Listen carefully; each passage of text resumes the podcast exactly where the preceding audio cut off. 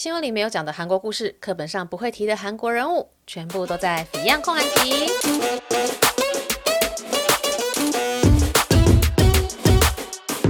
安妞大家，欢迎回到 Fion 焢韩集这个 Podcast 的第二十八集。这一集呢，我要继续的延伸讲前几集的主题哦，就是我这个考试院待定，呃，下宿待定，就是韩国短期住宿待定的这个创业的故事哦。呃，为什么会拖到三级？我也是觉得还蛮厉害的。那也先跟大家讲一下，我已经没有在做这个考试院待定的事情了。一来是因为实在是太忙了，我在电台上班，就是疫情上疫情之前就在电台上班，然后一边要处理这考试院的时候，觉得有点吃力。然后加上后来疫情之后呢，就学生也都没有来了嘛，就没办法来，等于这个事业就是萎缩到做不下去。然后我就开始专心做别的事情，然后。我觉得别的事情还蛮有趣的，就是考试院担心这件事情，呃，一来他没办法做嘛，二来他现在就对我来说吸引力没有那么大，但是看房子还是很有趣啦，所以偶尔还是会接一些我觉得我会有兴趣的区域，那这个就是非常的 by case，就没有一定，那。我前几集讲的呢，就包括说我为什么会想要做考试院待定，然后这其实是一个意外。然后我怎么样开始有第一个客人，就是写 blog 嘛。然后我的服务费用是怎么样从五百元涨到四千五百元，这边是台币。然后一些呃跟韩国房东的交涉的过程，因为有些太客制化的服务其实是房东会办不到嘛。那第二集呢，也就是上一集就直接跟大家讲说，哎，考试院待定的客源最大部分呢是怎样子的人？其实就是来念语学堂的学生，还有几间呃比较多学生的语学堂。然后我怎么寻找新的考试院啊？然后还有哦、有些朋友对我这个创业他们的一些意见以及我自己的想法哦，就为什么我不肯把它扩大再去做别的事情，吧待定这件事情扩展到例如说学校代办啊，或者说移民代办等等，这是在前两集会讲到的东西哦。那这一集呢，就继续讲一些我我在这个行业，这个行业，这个行业其实人很少诶，这是一个超小的行业吧。那总之就是我做这个创业的时候的一些我觉得蛮有趣的事情。我但我很怕我又中间会离题，所以啊、我现在准备大纲是第一个我会讲，就是我遇到的几个蛮特别的房东跟管理员的例子，就是因因为考试院的这个 supplier 就是等于供应方就是房东啊，或说会最常接触到的就是管理员嘛。那这些人呢，全部都是韩国人，诶。有一些会是外国人，像我有遇过一个管理考试院的女生，她就是日本人，然后她的老公就他们家全家都在经营考试院，所以说她也帮忙一起处理。那她本身是日本人，然后呃也会处理这些跟。订房的人联络的事情，那这是比较少数的事。然后所以说我会讲一下，说我遇到了几个特别的房东，像是喝醉酒的，或者说骚扰女生的哦，真的是好。然后呢，还有几个这个做这行的局限，然后是他是没有延续性，他的那个一个客人的终身价值很低。然后呢，还有一些保密防谍的事情啊，然后才有一些啊，算是。要卖房子出去的话，不是卖房子啦，卖这个房间出去，卖考试院的房间出去的话，呃，大家的口味的差异啊，等等等等，我其实还有很多可以讲的啦，所以我不敢保证我会讲到哪里，因为我很怕要录太长，所以呢，我先说我就会讲这些东西，那讲不完的话，我们就要再进到下一集去去讲这样子。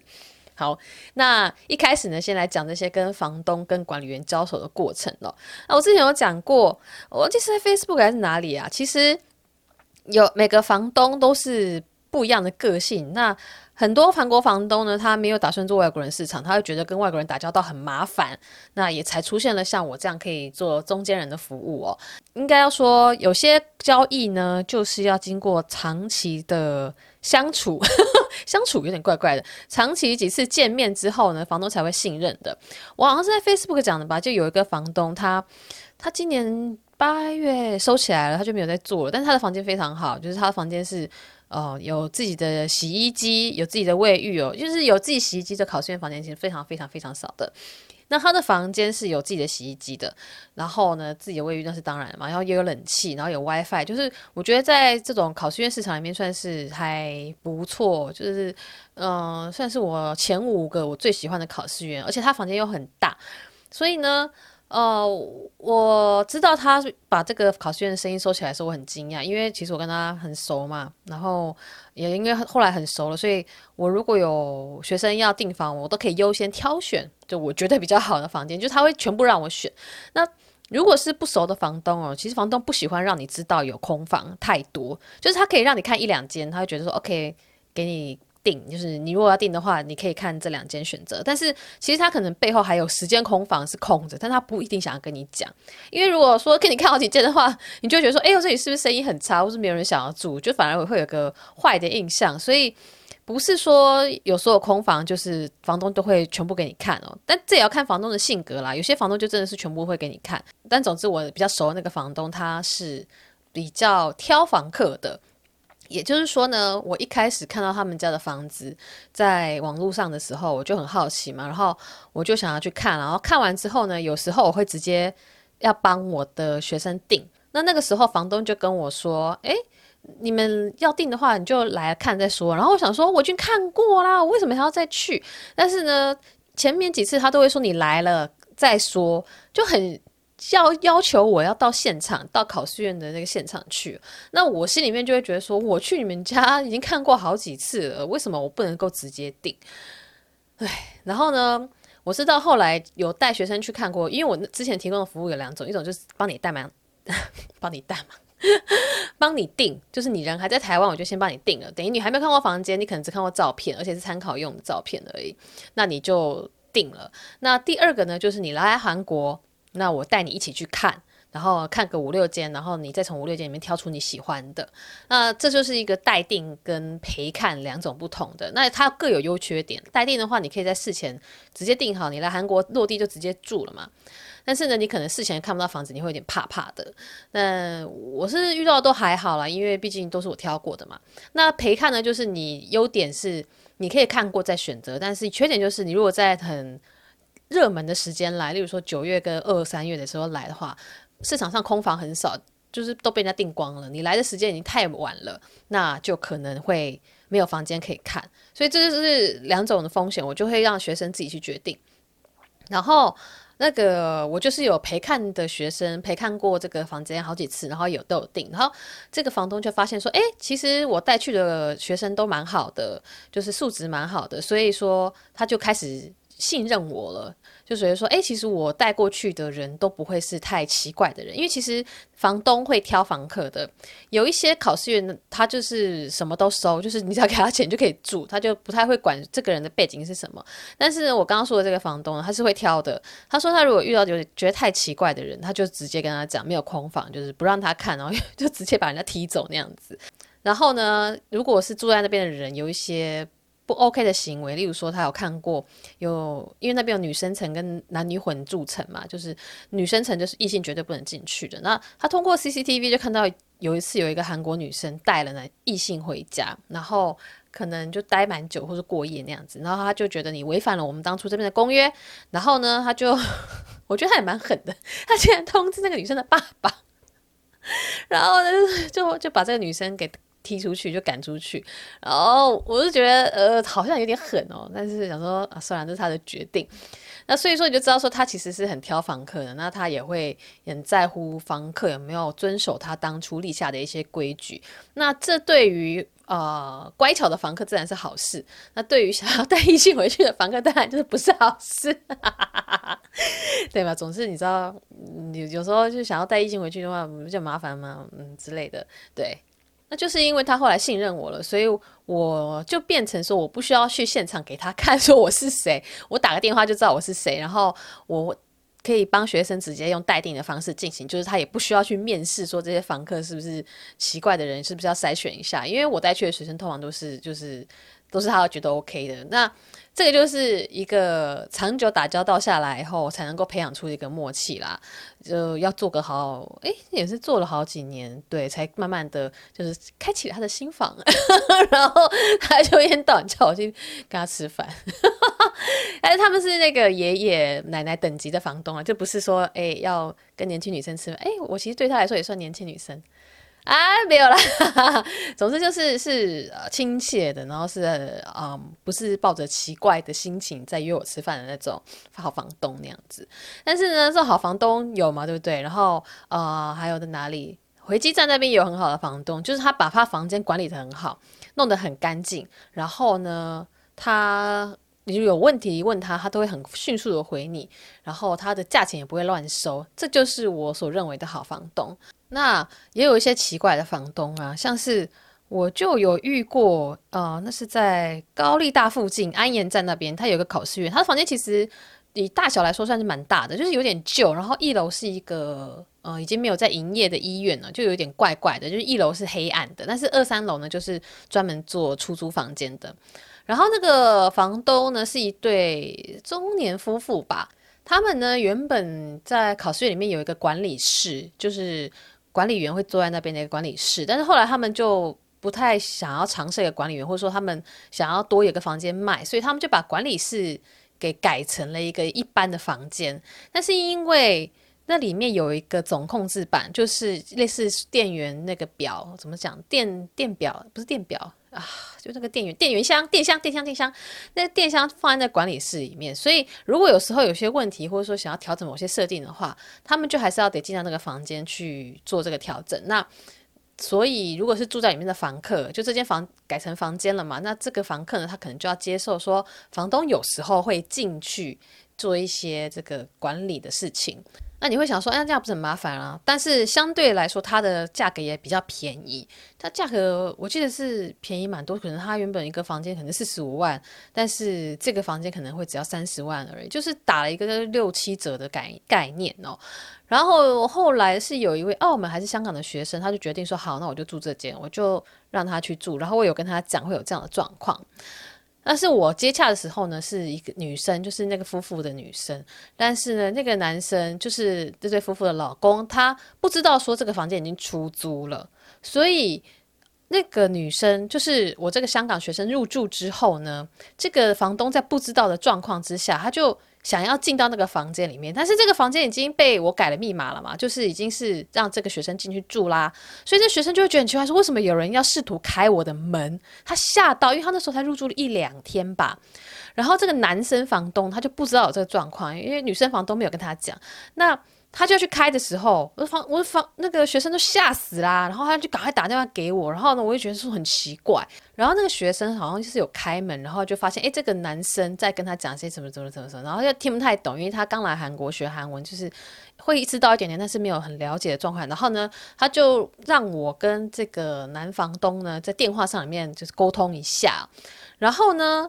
因为我一开始接。接到这电话的时候，就是那女生呃透过电话来跟我讲的时候，我只觉得说，为什么你会在那边？就是你为什么会要进到我这个学生的房间？然后我就用很不客气的韩文，就是问他说：“뭐하는거예요？”就是你你来这边干嘛？你在这边干嘛？然后那个房东就有点不爽，而且重点就是他喝醉了。这个男生房东他在这个进到这个房间之前呢，他已经是有喝酒的状态，所以说他有点醉了。 然后他就是很不爽，说为什么我可以用这样的语气跟他讲话？他就说我不是我不是什么奇怪的人呐、我只是要呃，我不知道说你们这个房间已经租出去了，然后我只是是要来调整这个电。电箱的东西，然后我就觉得说，你不知道租出去那是你的问题呀、你为什么要来？好像好像我误会你说你来骚扰我的学生呢？然后那时候我就觉得超气的，我就觉得说这个东西就是已经租出去了，你是你没有跟你你老婆没有跟你讲吗？然后他就说我不知道这件事情啊，我不是我不是坏人呐、然后我想说你是不是坏人根本不重要，好不好？你现在就是让我这个学生很不安心呐、然后我就超不爽的。然后那个人他喝醉酒，他根本没办法沟通，那他也很不爽。我说。那就很烦哎、就是我的学生完全没有任何的错，是你们这个夫妇房东没有好好的沟通，而且你在这种状况下喝醉酒，然后跑进一个女生房间，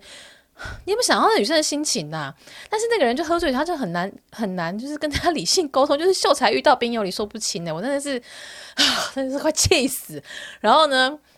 加上就先老实跟大家说。年轻女生在跟韩国比较老的男生打交道的时候，因为韩国阶级社会的关系，我们就是比较吃亏，我们就是会被认为是比较呃需要礼貌对待他们的一个角色，就是就是阶级嘛，年纪比较大的就是讲话比较大声的，在韩国社会来说，然后呢，我女女生的话又是更。弱势的，我没有扯什么男女平等，或者说，哎，女性弱势或是女权呢？我只是讲说我工作上遇到的状况，没有错啊。女生跟男生在做事的时候，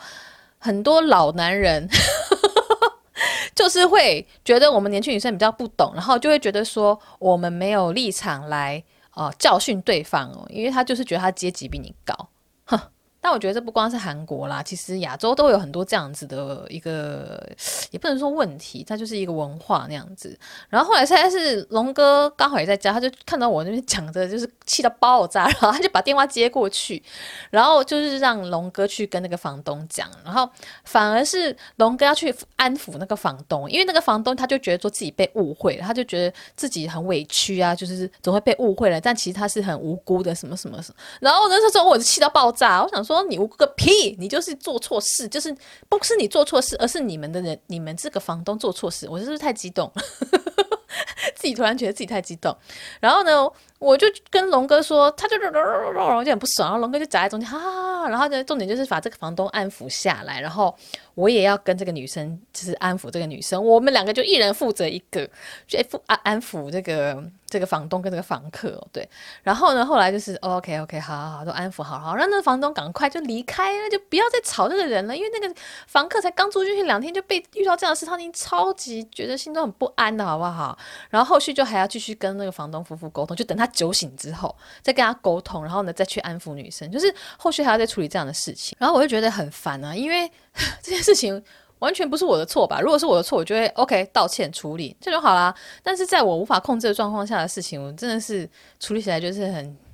很扎针啊，就是很烦啊啊！所以说这个房子呢，后来呢就有点被我列入那种灰名单，就是我会除非说其他房子就是其他考试员没有房间，我才会去看这一间，不然的话。啊、我会尽量的避开这间，就就觉得很麻烦嘛。然后另外还有一个类似的状况，就是会骚扰女生的管理员，就在回机站。呃，在这个考试院，因为我现在不确定这个管理员有没有离职，或者说还在职，所以我就不讲这考试院的名字。总之，他就是一个我觉得条件蛮好的考试员，就是硬体条件很好的。然后他是一整栋的，知道人就会知道。我讲了一个很关键的字，就是它是一整栋的。然后呢，他这个第一期，第一期嘛，就是早期他的老板是一个一个老帅男，这样简称他好了。这个老帅男就是还蛮怎么讲，他就有点不太喜欢工作，但是他就是有点勉勉强强在做这个生意的样子。但是他人是随和的，然后虽然说有时候他会觉得。这个工作看他做工作，就觉得他好像很不想做这个事情，但是他人是就是 OK，他不会去骚扰学生干嘛的。后来呢，这个考试院转手了。对，其实韩国考试院它就是一个像顶店那样子啊、顶店人家就店铺顶让那样子，他可能会在不同的房东之间转手买卖那样子。然后这个考试院后来就转手了，所以这个管管理员也跟着换了。那这管理员换了呢，我就开始觉得不太 OK，因为这个新的管理员。啊，他的他的面相很不 OK，就是你你人看多了，就是年纪大一点的，可能看多了一些人的脸，就从一个人的脸、他的表情或者他的长相，你可以体会到说他可能是怎么样个性的人哦。我觉得，呃，就是 Don't judge a book by its cover，就是不要以貌取人那样子。但是我觉得在人在呃一定年纪过后，他的真的是相由心生诶，就是他的心是怎样子，他的脸长得就是怎么样子，就真的有些人就是长得很邪气，然后那个管理员呢，他的眼睛就是长得很邪气的那种，就是看着很不舒服，就是他看人的时候会打量你，从上到下这样打量你，然后你就会觉得就很不舒服啊，然后。他在做事的时候也是常常会很邋遢，就是会忘记说我已经给过定金这种事情。然后呢，我就觉得，嗯、以前就觉得说可能只是就是少一根筋嘛，就算了。但是后来听到一个案子之后，也不是听到案子，就听到一个就是学生跟我讲的事情之后，我就再也不放任何的女生去那个考试院。就算我知道他的硬体很好，我也不让女生再去住了。因为呢，就是有一次一个女生哦，她就在考试院的厨房在煮东西嘛，然后就可能味道很香，然后那个房房呃管理员他刚好就去了这个厨房，然后他就闻到了，然后那女生就。哈，也是很好心，他就说，哎，多煮了一些，那就给这个管理员吃。然后管理员就是哦，觉得很开心那样子。好，就这样，这这种状况其实蛮多的，就其实就是人跟人之间的互动嘛。那我觉得也蛮 OK 啦。但是呢，这个管理员他有一天就在那个女生上课的时候，那女生念语学堂，就是早上九点到下午一点的课。那女生就接到管理员打过去的电话，也没有接到，就是上课途中看到，哎，有个未接来电那样子。然后她想说，哎，为什么管理员会打电话给我？是不是房子出了什么样的事情？然后这个女生她下课之后，她就很紧张，就是哎，回 call 这管理员说，哎，请问是有什么事情嘛？然后你知道管理员说什么吗？管理员就说，哦，没有啊，我想说你上次煮给我那很好吃，我就想说你今天可不可以再煮给我吃？什么鬼啊！你是管理员呢？你怎么可以叫住户煮东西给你吃啊？就人家煮东西给分给你吃是好心，但不是说他的义务啊。然后我听到这，我整个傻眼，我就觉得你怎么可以这样子，就是跟你的房客说话？然后再加上他之前就是看那个眼神很不舒服啊。然后呢，加上他有时候就很爱跟女生聊天哦，就是我的就是女生房客们，他们就会跟我说，嗯，他很爱跟跟我们聊天，就是会。就是一直找话讲这样子，其实我我这种管理员很多，但是他给人的感觉不舒服，就是会会找房客聊天的管理员非常非常多，因为管理员他们其实蛮闲的。然后我也蛮鼓励大家，就是这些房客，如果你跟管理员聊天的话也不错，就是有些如果是好的管理员的话，因为就可以练你的韩文嘛。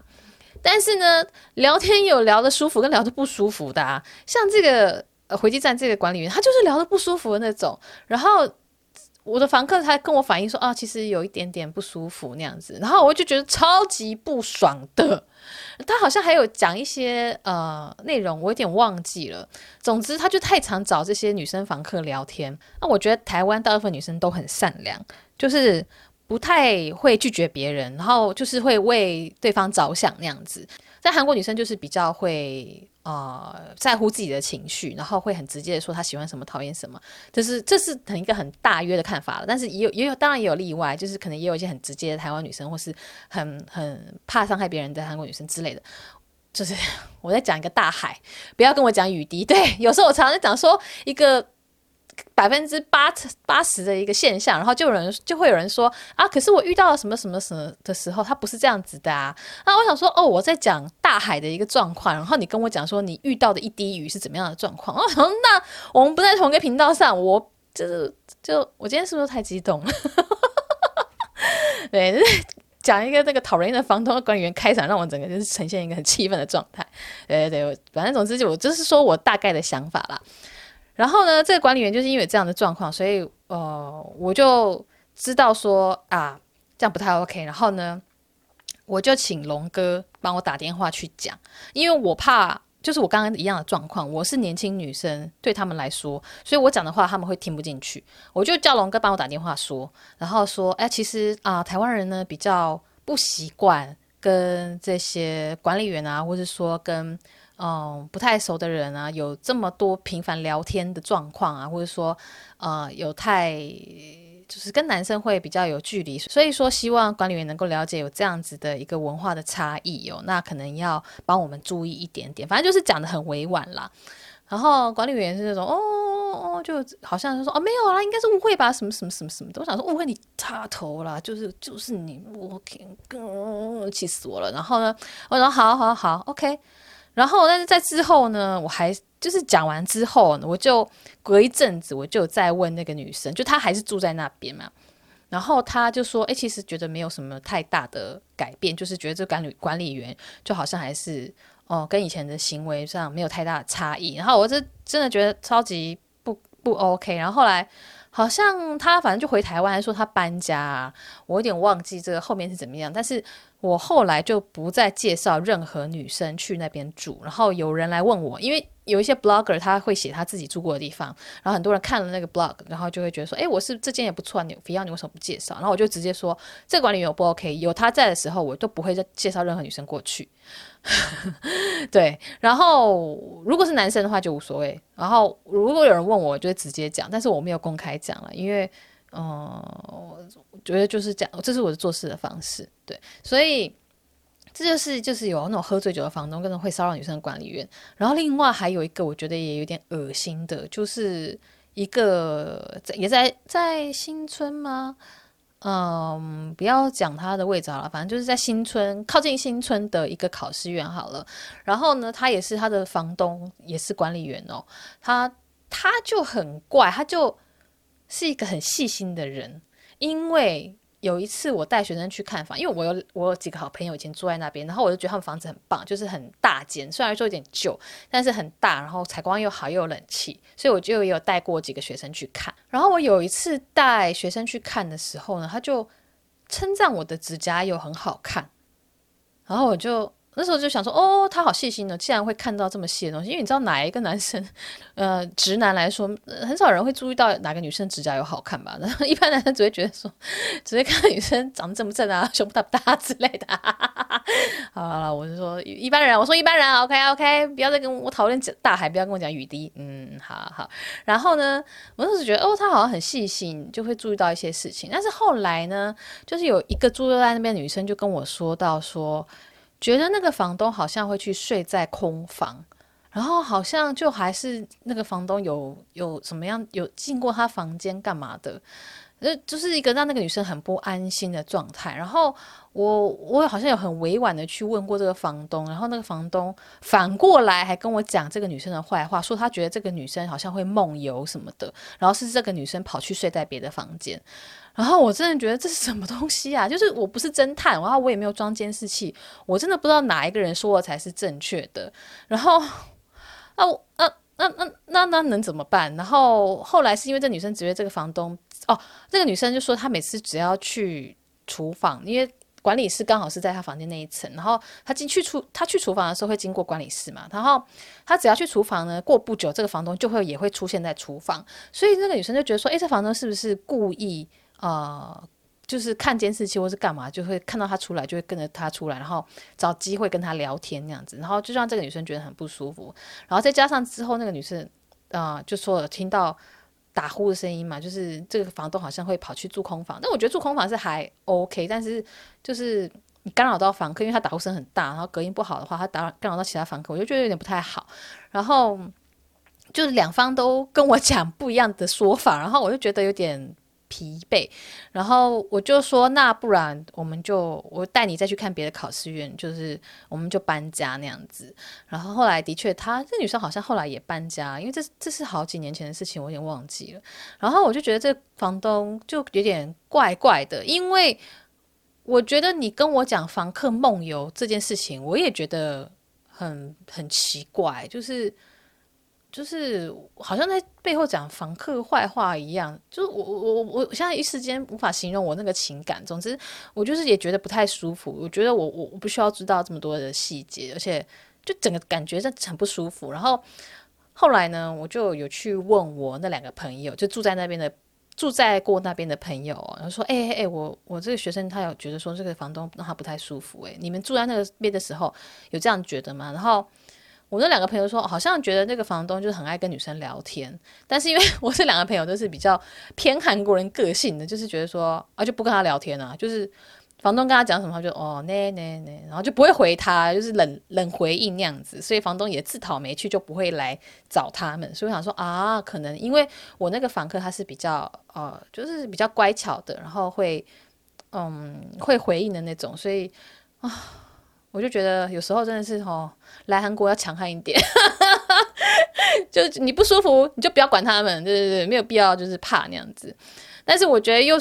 这样好像又在指责一个呃受害者，这样也没有受害，哦，好难解，好难用这个名词来定义哦。就是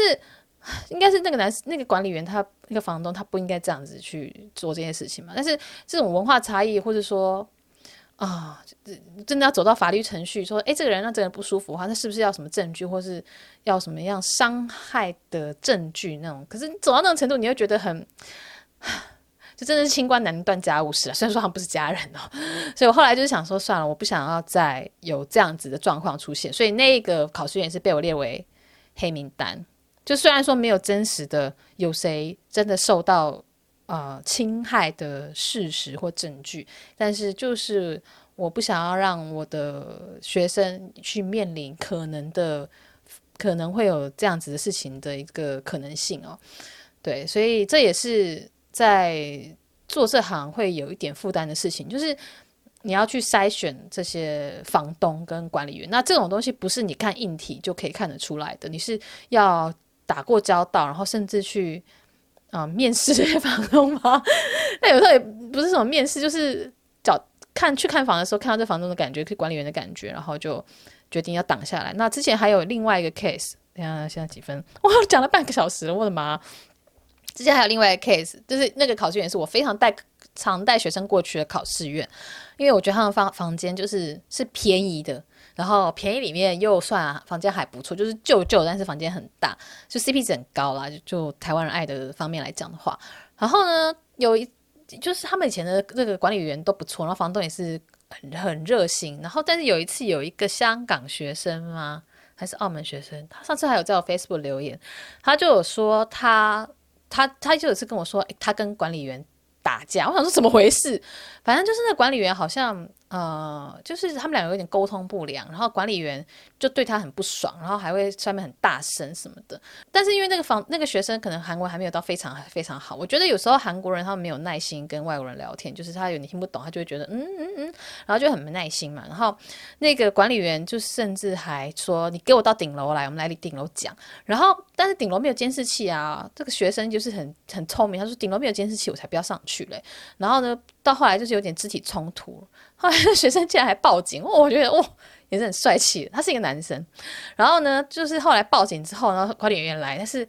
啊不是管理员来，房东也来，但是房东就是有点那种反而怪罪学生的概念。但是因为我不在现场嘛，我就我我真的不是柯南，为什么江户川江户川就是柯南吗？所以呢，我后来也只能就是说，好了好了，那那那他后来这学生他就自己处理，他就自己找地方搬走了，因为他就觉得这个这个这个房子住不下去了，因为这管理员就没有被 fire 啊，管理员就还一直还在。但是这管理员我猜也是没办法，一时一时三刻之间他也没办法换管理员，因为也是要交接嘛什么的。然后哦，我就听这个学生这样讲以后，加上我自己后来去，我就觉得那管理员感觉上不是非常的 OK。就是 又是一个面相的感觉。总之呢，我也不想要去问房东了，因为我觉得房东他会对房客这样子，那谁知道，嗯，就是他会有怎样的说明呢？然后我觉得我就是站在学生这边，就算说如果我有什么误会，就是我误会管理员或误会房东，那反正新春考试这么多，没有必要 要承担一个风险，然后再去把学生。让他们去住这种有风险性的嘛，所以我就一直把它列入了黑名单，就后来也就没有再去找学生过去了。那其实有些房东呢，他在我介绍学生过去的时候，他会给一个呃折扣啊，或者说给我一个算是奖金吗？就是感谢金吗？那样子，两万啊、五万啊、十万都有。但是我不会主动去要这个东西，你要给我我就收，但是我不会主动跟你要，因为我就是不想要呃有这个负担，就是我。是跟学生收钱，所以我完全站在学生的立场在做事的。那你要给我 OK 那我就收，但是我不会因为这样子，所以就说啊，只接你们家的 case，只把学生介绍给你。所以这也是嗯，我我觉得有点吃亏的地方。对，做中介很吃亏啊，就是因为我我有个亲戚，他们就是做业务的嘛。他那时候听到我做这个，他就说：“那你要两边收啊，你要跟房客收，你也要跟房东收，你这样才赚得多，才会赚得稳。”但我那时候我心中就觉得，我、我不想要，就是好像在中间，就是收了房东的钱，我好像就会就是限受限于他嘛。对，所以我就属于一个随缘的状态啊，大家就是 房东们随缘，想要给我钱我就收，但是不给我我也不会管啊，这样子，嗯，怎么讲到这里来？那我后来不做这个呢？上一集我有讲说，就是因为他啊，这、后续服务很长，就是拉得很长，就算过了一两年，学生都还是会回来找你。然后加上疫情的关系，就都没有学生来了嘛。那再来呢，就是他这个一个客人的 lifetime value 很低，就是这个是一个算是商业的术语嘛，就是你获得一个顾客之后，他。可以带来的价值，终身价值是多少？那例如说保养品好了，这个保养品他可能觉得好用，他就会一直回购，那他就是一个会持续的购买你的商品的一个顾客。那另外像是说游戏好了，游戏的一个获客的成本都还蛮高的，可能一个客人进来要花五六百块的台币去取得，就是平均下来啦。但是他如果他后面玩得开心，他愿意。氪金就是愿意付钱玩游戏的话，那他可能会就是付个几千块。那相较来说，他的这个获利跟成本是 OK，他就是他的终身价值是高的。那例如说衣服品牌也是啊，就是会有很多回头客嘛。所以你这次卖完衣服，他下次可能又会再来买别裤子之类的。所以说，嗯，一个客户的终身价值越高，对于品牌或者说对于公司来说，当然是好事啊。就是取得一个客人以后，他会一直持续的回头来消费。但是做考试院代订就是做下属代订，这个 他们通常就会来韩国一次啊，然后他们在韩国待久了啊，知道这边的生活怎样，然后认识房东。那就就算他真的回台湾，然后下次要再来，他可以直接联络这个房东啊，因为他们有联络方式嘛，他就可以直接嗯、呃，透过还在这里的朋友，或者说直接就跟房东联络说我要订房，他就只需要我的服务，只需要一次而已。所以说这个服务待定的服务呢，它是没有一个延续性的，它。没有办法重复的赚同一个人的钱，对，我觉得就是重复赚同一个人钱这点是呃维持商业模式一个很重要的关键哦。当然，我还是会有一些很少数、很少数的 case 是可以重复赚钱的。在有一个呃 case 就很有趣，他是一个 他是一个职业赌徒。他是玩德州扑克的职业赌徒，然后他会在澳洲、在澳门，然后甚至美国，就是他都有在玩德州扑克。他就会去各个赌场，然后去玩牌，然后赚钱。那他有一阵子就是常常飞韩国，然后在韩国的赌场赚钱那样子。对啊，就是赚钱，但是外人看起来就觉得你是在赌啦，就赌那个德州扑克，你在打牌嘛。然后他就因为他好像。他们主要的客源就是根据地还是在啊、澳门这边，就是还是会去澳门赌场，因为那边中国客最多。但是他们也是有淡旺季的、哦，过年的样子就是澳门赌场的旺季，因为那边很多人呃过年的假期，然后就会去赌场赌博。然后还有什么呃十一长假嘛，就中国的十一长假，就是中国的长假就是他们的。工作的尖峰哦，所以他就会去啊、留在澳门，但是淡季的时候呢，他就要飞到其他国家，然后去别的国家找 找客人，找客人，好奇怪，然后。他就是有一阵子可能会啊、去澳洲啊，然后呢有一阵子会来韩国，所以呢他来韩国的时候他就找到我，然后就请我帮他代订。然后他说他们那个时候有一些前辈，他是会住啊、motel 或者是什么，就是比较比较汽车旅馆那种感觉啊。但是他我忘记他的理由是什么，反正他就是觉得考试院好像比较 OK，然后我就有帮他订。然后甚至他订的那个考试院，他订的那个考试院是在华克山庄附近。然后华克山庄附近，我也觉得蛮妙的耶。不知道是不是因为这些考试院的房东知道有一些赌客需要短期住宿，所以呢，我打去问空房的时候啊，就有一些我觉得看起来比较优质的考试院都会问我说：“哦，他要租多久？他是什么样的工作？” 对，他就问问到工作，然后我想说，嗯，一般其他地区的考试员不会问这个房客的背景，就是不会问到那么细。啊、有一些例外，就是像上次我刚刚我刚刚说的那个，就是会叫我到现场去，然后再看房间的那个，那个就是希望说透过直接看到你本人，知道你是什么样的人呢、但是华克山庄附近的考试院，我打过几间，他们都是会问到这个房客的背景，然后他们也希望是长期的，不是短期的。但是我这个赌客，这个赌徒客人呢，他就是短期的嘛，他就是只会来打个一个多月而已，或是甚至几个礼拜，然后他就是付。一个月的租金他无所谓，所以说呢，他就是我的回头客，因为他每次来的时候都会委托我代订嘛。那当然我会给他打折，然后后面几次就是很便宜。原本我是四千五嘛，那后面几次我就可能会三千啊、两千啊，就越降越低，就是让他 是一个回头客嘛。而且因为他人很 nice，他就说你不用到现场，因为我从我家到那他那那个考试院那边会要快要一个多小时吧。然后他说你不用来，我自己租租租租租。他说：“你不用来，我自己弄入住就好了。”然后就是让我很省心、很省事，所以我也会给他比较便宜嘛。然后后来我们还有一起吃饭。然后对对，然后我之前写文章的时候也有去采访他，因为我觉得哦，这个工作好特别。然后还纠缠着他，纠缠了一整天，然后还直接到那个华克山庄里面去看。对，就是还蛮有趣的，是不是？了解一下德州扑克的赚钱方式，然后发现自己绝对没办法打德州扑克。德州扑克的人，我觉得数学要很好。对。是不是 扯扯远了？哦，还有另外一种呢，是那种搬家的小朋友，就是啊、第一次来找房子之后，他后年过了一年，可能要搬家，他又来找我，然后这种我就会拒绝，我就会说，哎、你都来一年了，你可以自己处理吧，不要花钱找我好不好？你有问题问我，我没关系，就我会回答你，但是你不要再花钱就。叫我帮你找房子啊，你就自己去问问看你朋友住哪，然后你的同学住哪，然后怎样怎样怎样的，就不想不想要他们花这个钱。对对对，就是甚至如果你在韩国，你已经有点语言能力，我会说，哎，你自己去找，我不要接你这种 case。那最近我一个朋友就是 Mira 嘛，他最近开了一个餐厅，然后开餐厅还不满一个月，他就开始要推什么新菜单。我想说，哇塞，你也是很认真呢，还不满一个月就要推新菜单。那其实做这个呃考试院代订也是一样，也是要一直找房源的，也是要找一些啊、新的考试院啊，或者说新的地区的嘛。就像我上一集讲的，哪一间语学堂的学生变多，那你就要找那一区的房源供应来看看有没有人要找，然后你就可以立刻中介这样子。但是。呃，这个东西其实是机密，就是房源对于房仲来说好像都是机密的样子，所以我那时候把考试院资讯 PO 上去的时候，我也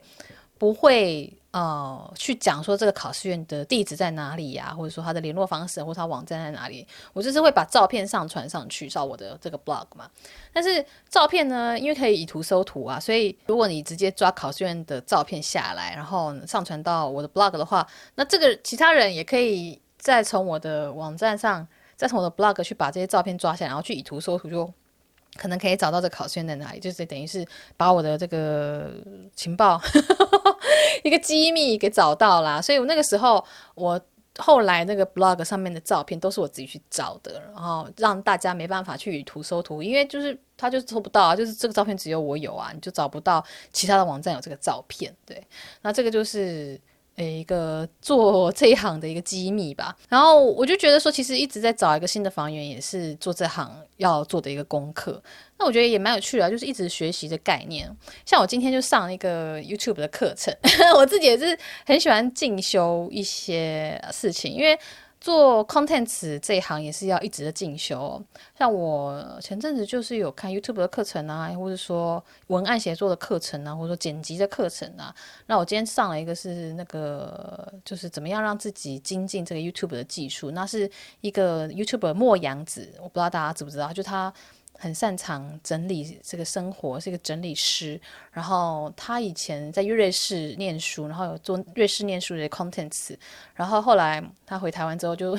就已经就不在瑞士了嘛。所以呢，他就开始转做一些这种呃叫什么 minimize，那叫什么极哦极简生活的一个内容。然后他也是成为这种极简生活领域的一个应该最有名的。YouTuber 的样子哦，然后他的这个封面设计也都很好看。然后我之前在上礼拜的那个 Google 的一个 Google，我在 Google 的那个 Creator Camp，就是他们会让创作者去上一个课那样子，就网络上播给大家看。然后那时候洛阳就在里面分享了他做这个影片缩图的一些心法，然后看到我就觉得哇，他做的超棒的，就是嗯。同场的课程呢，有很多不同的主讲者，不同的人的分享。但是莫阳子在这所有人里面，他是最到重点，然后最紧密、最精实的，就是他把很多事情很快速的讲完。然后呢，你就会觉得说，身为观众，你感受得到他的就这个怎么讲，不愿意浪费大家时间的那种感受，就是。我觉得做影片也是这样子啊，我的影片做下去的时候，我也是觉得说，我希望我的观众不要觉得时间被浪费了。所以你知道 YouTube 它其实是，呃，如果你满影片满八分钟的话，你就可以塞比较多广告，不然的话你只能放片尾片头而已。就有很多人为了做这八分钟，超过八分钟可以塞更多广告，所以就会把影片就是变得有些内容就是硬塞啊，就把它故意把它拖得很长，就会很。很就是很，我都说他是很 Americano，我觉得跟龙哥说，哎、欸、哎、这个人这东西好 Americano，就是很淡的意思。然后如果这东西很浓，我就说这个人东西好 Espresso。对对对对，然后但是莫阳的课就是非常的 espresso，就是非常棒。那他这次讲的时候，就也有分析一些不同的频道，或者说一起来上课的人的影片，然后我就发现，哎，其实有一些人的影片真的是很很好，但是可能订阅数还没有很高。像我之前在为了做那个挂烫机的那个叶配的，诶，不是业配团购的时候，对对对，来宣传一下挂烫机好了。哎，那我的那个团购，但是今天好像我好像二十二号就。就会结束嘞，所以大家听到这 podcast 的时候，我是二十二号会上这个 podcast，但是可能到时候就只剩下最后一天了，所以大家就就。有缘就再买吧，没缘就算了。总之，我为了写这挂烫机的这个文章，我就是看了超级多，就是关于挂烫机。然后呢，挂烫机有两种，手持挂烫跟那种很大一台机器的，然后还有熨斗。然后呢，就偶然就看到了一个人的影片，他这个订阅数才一百零四人而已。然后他的第一支影片呢，就是四款挂烫机大评测，然后里面就讲了他，他就。不知道为什么他有四台挂烫机，不知道他买的还是怎样。然后呢，就来分享说，哎，它的预热时间啊，然后它的重量啊，然后它的水箱大小啊，除皱能力啊，等等，价格啊，等等等。然后这部影片就有四万八千多人看呢。然后呢，哦，怎么那么多？然后呢，点进去看他的频道，就是他是呃呃八八个月前上传的。然后呢，他频道这订阅数很少，然后他做影片做的超认真的，但是其他影片都是可能一百多订点阅啊，然后三十甚至有三十四的，但是就挂烫机那个四万八，我想说啊，还说是有人下广告啊，诶，也是有可能哦，可能是里面挂烫机的厂商下广告，但他这不是业配耶，然后而且它是四款大挂烫机，应该不太可能有广告商会愿意下在自己跟别人的那个一起竞品的比较的的影片上面，对。那总之，我就就是看了这个时候，想说哇，他做的好认真，可是他 只有一百多订阅。然后那些今天听那个莫阳讲的时候，就觉得说哦，的确是现在做 YouTube 真是越来越难，越来越难。可是你越晚开始，就会越来越难，所以要开始就赶快开始啊！我之前就是也是拖很久才开始，好像一八年年底还是一九年年初才开始，然后也是。觉得幸好我那个时候开始，但是同时又觉得啊，早点开始会更好。然后莫阳那时候说他是一七年开始，他说其实一七年做已经过了那个红利期了，所以他也是有很努力了好一阵子才慢慢的有成长的。对对，然后我就是哎说说好要推销我的一款团购又忘记了，反正就是这个做做了这个团购之前呢，我就有看多搜寻很多熨斗啊挂烫机的比较，然后我是觉得。伊莱克斯这一台是真的很好用的原因是，它在那个蒸汽孔的那个面，它是很多出气孔的，然后它的蒸汽量也是蛮大的。因为其实一分钟要出气十克以上的水蒸气，它才能够真的有除皱的效果。那伊莱克斯它是有两种功能，一种是比较温和抚平的，是十六克，然后呢比较强效的话呢，就是一分钟二十四克，所以就是完完全全的很充分。然后。我自己家里面其实有熨斗，也有挂烫机，但是我觉得挂烫机好的地方在于它很好上手。大家有觉得熨斗很好熨吗？因为我们我以前就会偶尔会烫衣服，然后我觉得烫衣服它还蛮需要技巧的耶，因为它烫的线条很硬，然后它熨斗前面不是尖尖的吗？然后那个线条有时候你你去戳到那个衣服的一些角落，你戳不好的话，它反而就是会烫出皱褶来，就是会烫出一个就是。跌到了，然后它就是反而烫出一个皱褶，然后我就觉得，然后你就要，就是把它那衣服拉到最平，然后再把它那个熨斗压过去。但是衣服它不是一片布，它是立体的剪裁嘛，它会有很多片布凑起来啊。它凑起来的时候，你要把每一片拉平，那就是。哦，就很难呐、一件衣服就会花很多时间去做。那当然，我觉得衬衫这一类就是比较硬挺的东西，或者说它那个中间扣子那一排啊，它的确是需要靠比较熨斗、比较重力压的比较重的那样子去去烫，然后去压在板子上。但是，一般的衣服，像是说针织衫啊，或者说我那天试的大学 T 也是很 OK 的，就是用那挂挂烫机就可以抚平那些皱纹，我觉得哦很 OK，而且很快。像我那件针织衫，有件针织外套，针织外套因为很难挂在那个衣架上嘛，所以就是会叠在那个抽屉里。然后叠在抽屉里，要拿出来穿的时候，哎，发现它因为叠的关系，它会被压到了。所以呢，你用熨斗烫的话，那种针织衫它要很软，就会有点怕说，哎，是不是会烫坏？但是用挂烫机，它是蒸汽，就真的是抚过去，就这样刷过去，它就平了耶。我觉得超棒的。对，而且如果常看我 IG 的话，就发现很多人就会说我的键盘跟滑鼠很特别。对，我这个键盘跟滑鼠就是人体工学的，甚至因为它很蛮容易坏的，就是微软的一个人人体工学的滑鼠。不知道为什么呢？我已经换到第三颗了，但我觉得很好用，因为我手腕有一阵子很不舒服，然后就是会时好时坏，有一阵子很不舒服，有一阵子又还好。然后不舒服的时候就真的要克制自己用电脑，或者说就是要贴 pass 贴那个。那个叫什么 pass 贴胶布，胶布好怪，反正就是那个药布药膏药膏，对对对，然后就会会影响到心情。就我我在 Facebook 上写，就是真的会被影响，就觉得说哇，我这个是我吃饭工具，然后我又受伤的话，那是不是很就是会很心情会很低落，很怕自己说没办法再用。但所以我就非常注重这些很体贴手腕的家电哦。所以我的滑鼠虽然说它很贵，它要一千多块，一千多吗？嗯，韩币五六万吧，嗯，一千四五左右，我已经用到第三颗了，但是就还是会用它，因为我觉得它真的对手腕，突然之间变得 推荐滑鼠，然后那滑鼠也很好用了，我觉得很很 OK，就是微软的一个很像一颗球的滑鼠。我有一阵子是手指会不舒服，那我觉得它让手指很轻松的放松的放下去，我觉得这可以很好用。如果你很在乎你的手指头啊，然后伊莱克斯它这个。这个挂烫机它也是一样，我觉得人体工学真的很妙，是因为我家也有另外一台挂烫机，然后它是水箱更大的，但是拿的时候你就会明显感觉到重心的设计是有差的。另外一台就是旧的那一台呢，它的整个重量会压在我的上方，就是手指头上方，然后呢，它没办法靠别的地方去支撑，所以它对我的手腕的支支负荷是比较大的。但伊莱克斯这台它的形状的调整，让它的重心有些是会往。我的手腕方向翘，所以我可以用下手腕下方去顶它，这样重量会分散。哦，我真的觉得很难讲诶，因为那真的是一个很很微小、很微小的设计。那我相信要做这种设计，一定是调整过非常非常非常非常非常多次的。加上这次其实他们的新品，他们今年年中才上市的新品吧，然后现在团购就可以开到四多折、四九折吗？啊，对，四九折。所以我觉得大家如果需要的话，赶快买。没想到他们会开这么低的折扣，我也有点有点吓到。对，好，推荐完了，团购时间推荐结束。但是 我讲那么长，但是其实二十二号这今天就是最后一天嘞。算了算了算了，就是你们就看了以后觉得好用，你们也可以去别的地方团购了，就不一定要跟我团，因为我觉得真的是好东西，而且挂烫就是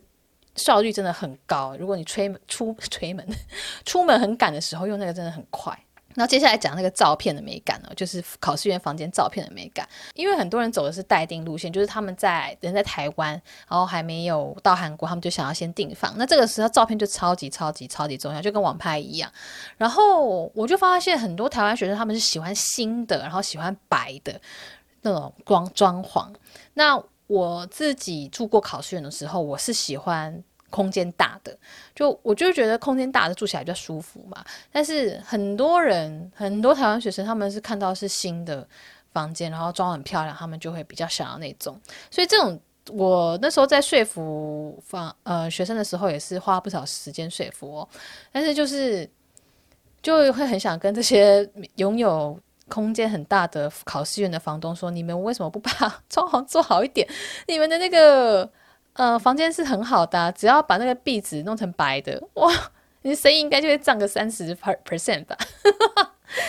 但是算了，那这个钱也不是我出，所以我能说什么？但是很丑的壁纸真的会影响那个卖相诶。然后我的竞争对手啊，他就是他都会挑那些很新的房间，然后就是有些超级小哦，但是就是很明亮，然后白白的，装潢很好看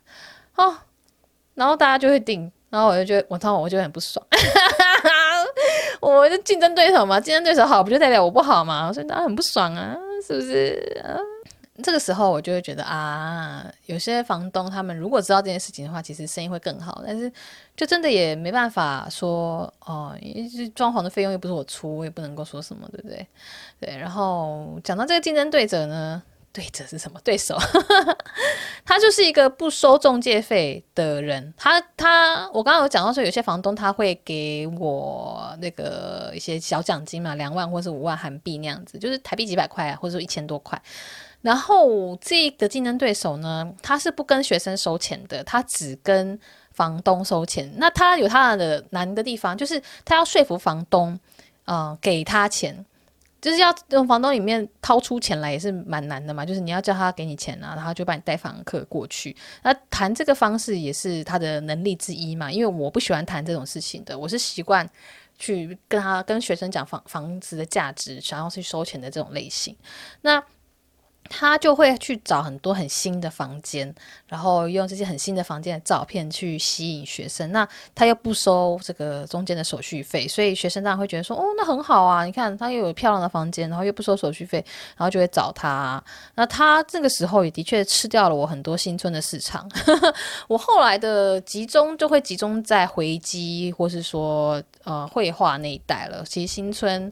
反而不是我的主力市场了，所以我才会说，呃，像二零一八年还二零一九年，二零一九年那年，我不是啊、有一天我要看那个 Excel 档案，也不是有一天就接了八个学生嘛，那八个学生全部都在私立大，都是在回基站那边，那一阵子就已经是。很受影响，就是新村的很多学生都是会去找他，而不是会来找我那样子。但我觉得这也没有办法，就是商业模式的不同。那你用零手续费来吸引学生，那学生自然会觉得很棒啊。那他也有他的呃风险，或是他服务的限制，就他没有办法像我那样子去接到学生，然后帮学生处理 check in，就是办入住的手续。他完全依靠房东这边派人出来。啊，帮忙处理入住的，但他是个人是不出现，他不会出现在现场的。他这样就很依赖房东的服务素质。当房东或管理员没办法跟学生好好沟通的时候，就很可能会出现一些争议，又是或是一些嗯问题。那这方面，我相信他也是有遇到一些客人的投诉或抱怨的，只是他当然不会讲出来啊。然后我也不想去问他，我他就我竞争者啊，干嘛跟他聊天？对，然后不过他应该也是，我看他也是很久没更新了。我看他也是有备受影响吧。然后如果你想要问我说他是谁的话，才不要跟你讲嘞，因为他就是我的竞争对手啊。虽然说呃我没有在做这个，但是就还是不想要让让让大家，就是他也不想帮他嘛。嗯，就大家就是嗯就是别人不想要帮助我的竞争对手，虽然就是 X 竞争对手，我我心也很小，但是。现在有一些人开始在规划说要来韩国念书，或是来韩国呃，就是念语学堂那样子，然后就开始有接收接到一些私讯或是 email 问我可不可以帮忙带订房啊，或者说看考试员啊。然后我大部分都是我刚刚最前面讲了，就是我没有要接，除非是我觉得还蛮有趣的区域，我会想要拍片的区域，我才会考虑。但是，嗯、呃，虽然说我。我没有打算再重操旧业呢，我一直很希望有人出来，就是 做这件事情啊、但是这个难度可能有点高嘛，就要跟很多人打交道，然后你要对看房子很有兴趣。但是我在思考要怎么样让这些房东可以自己直接的去跟学生做接洽，就是跟台湾这些学生做接洽。所以我一直在想，我之后要拍片，把一些我觉得比较好的房源。然后跟房东协调一下说，说啊，我就去介绍他们的房间。那房东你要有心理准备，你以后你要自己处理这些事情，就是没有人在帮他处理这中间翻译的事情，或者说这些款项的金定金的确认，你要自己处理。那要怎么处理？你可能就要哦自己想办法。但是我会希望说是我挑过的一些，我觉得比较以前交易过就觉得素质蛮好的学的房东啦，然后目前是有第一个是，就是我在拍那个考试院的这个装修过程的那一间，在新村的那个房东姐姐是蛮认真的，所以嗯，我觉得她做事也是非常的明快利落，我非常喜欢，所以我这次也是无仇就帮她拍嘛，然后嗯，她已经快要装修好了，如果看我现 IG 限动的话，就发现她最近已经哇，那个壁纸和那个的。瓷砖啊，然后化妆室啊，都已经弄好了，就是已经非常漂亮。嗯，铺上去以后，大家都说哇，好想去住哦。我想说 OK。那总之，我之后会把这些，我希望我能够尽量把这些房东、好房东、好房源都整理起来，让大家可以自己直接去订。对，这是我对于我这个旧行业的最后一点贡献啊，讲的都想哭了。也没有啦，就是希望说，哎，大家以后就算没有我，也可以订得到好的房间，然后这些房东也可以生存得下去啊。毕竟我知道经营这个真的是不容易，唉，对，好，哎，讲了又一个多小时，我哩哩。好，那今天就先到这边，后面还有一些小的事情可以讲，例如说就是售后服务，就是有那种。学生有各式各样千奇百怪的问题，像是说被诈骗的啦，或者说半夜把磁卡掉进电梯的啦，然后还有遇到那种就是都房子都看完了，然后还是我已经尽我所能把所有新村 OK 的房子都给他看，但他还是觉得我留一手什么的，还是觉得我很不 OK，然后我就觉得好烦，我就退款了。就是有一些这种遇到嗯不同状况的故事啊，那如果大家有兴趣的话，就再把那集拿出来讲好了，嗯。大家可以留言再跟我说，那我们今天就先到这边啦，大家拜拜。